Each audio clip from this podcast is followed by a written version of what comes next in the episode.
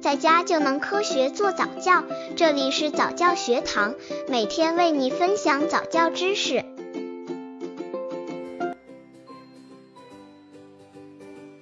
家长们对宝宝上早教好吗的看法？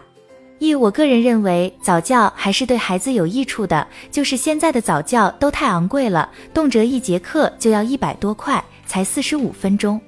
究竟这一次课能学到多少？我觉得不能按几个单词、几个字母来衡量。那里给了他一个新的环境，一种新的气氛，他的眼界自然就会更开阔，有了自己的一个空间，就会毫无保留的尽情展示自己。当然，现在早教班也是良莠不齐。既然花钱，还是找一个比较正规的好。所以在经济允许的情况下，上上早教还是对孩子有益的。刚接触早教的父母可能缺乏这方面知识，可以到公众号早教学堂获取在家早教课程，让宝宝在家就能科学做早教。二，我儿子就是接受的蒙氏教育，我觉得蛮好的。蒙氏教育就是给孩子足够的爱和自由。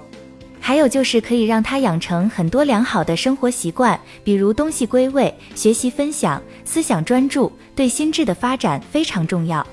三看妈妈对早教班的期许如何？早教也有它的好处，但是生活中的早教无处不在，仅仅局限在上课的几十分钟是不现实的。关键是要在家庭中营造良好的氛围，给孩子培养一个健康乐观的性格更为主要。如果条件允许，早教也有其有益的地方，妈妈可以多走访几家，比较一下，再选择合适的。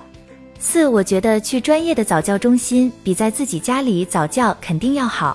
在家里小孩子一个人，大人可能教的也不适当，还不如让他去早教中心和其他孩子一起相处，最起码对宝宝的交际能力能有所提高吧。我是八零后妈妈，对教育孩子没什么经验。孩子刚出生的时候，我就送他去金宝贝了。除了孩子能接触到更多人外，我也觉得专业人士的课程编写比较能遵循小孩子的生长规律，知道在什么时期应该给予孩子怎样的辅助。我也正好可以和老师学习学习怎么教孩子。五当然可以了，小孩子越早教育越好。俄国著名教育家巴甫洛夫说：“如果你的孩子出生后第三天才开始教育，你就已经迟了两天了。”虽然我们看不出效果，但是对小孩子的无形影响肯定在的。随着时代的进步，现在越来越多的家长重视早教了，当然也有不少早教机构是虚假骗人的，妈咪选择起来可要当心。